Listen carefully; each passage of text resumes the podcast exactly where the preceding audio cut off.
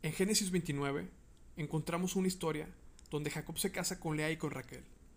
Un mes después de la llegada de Jacob, Labán le dijo, Tú no vas a trabajar gratis para mí solo porque eres mi sobrino. Dime cuánto quieres que te pague. Labán tenía dos hijas, la mayor se llamaba Lea y la menor se llamaba Raquel. Lea tenía unos ojos muy bonitos, pero Raquel era bonita de pies a cabeza. Como Jacob se había enamorado de Raquel, le contestó a Labán, Quiero casarme con tu hija menor. Si aceptas, trabajaré para ti siete años. Y Labán respondió, Trato hecho. Es mejor que se case contigo y no con un extraño. Y así fue como Jacob trabajó siete años por Raquel, pero era tanto su amor por ella que le parecieron unos cuantos días. Cuando se cumplieron los siete años, Jacob le dijo a Labán, Dame a Raquel, para que sea mi esposa. Entonces Labán hizo una gran fiesta e invitó a toda la gente del lugar.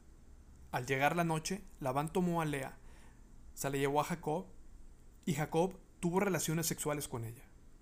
Como regalo de bodas, Labán le dio a su hija Lea una esclava llamada Silpa.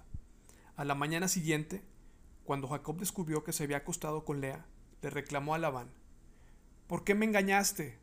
Yo me comprometí a trabajar para casarme con Raquel.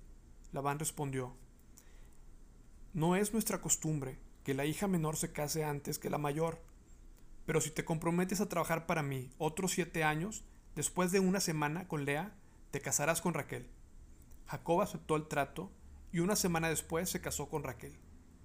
Como regalo de bodas, Labán le dio a Raquel una esclava llamada Bija.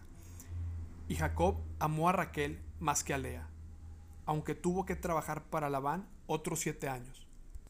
Como Dios vio que Jacob aborrecía a Lea, permitió que ella tuviera hijos, pero Raquel no se le permitió. Lea quedó embarazada y tuvo un hijo, al que le puso por nombre Rubén, pues dijo, Dios ha visto mi tristeza, estoy segura de que ahora sí me va a querer mi marido. Como podemos apreciar en esta historia, Jacob es engañado por Labán y Lea es aborrecida por Jacob. Esto es algo que tuvo un impacto en la vida de Rubén hijo de Jacob y Lea. Rubén vio cómo su madre sufría por el rechazo de Jacob y creció con mucho rencor en su corazón. Cuando vio la oportunidad, hizo la peor maldad que le puede haber hecho a su padre Jacob. Génesis 35:22 Rubén tuvo relaciones sexuales con Bija, una de las esposas de Jacob. Justo después de la muerte de Raquel, cuando Jacob estaba ausente.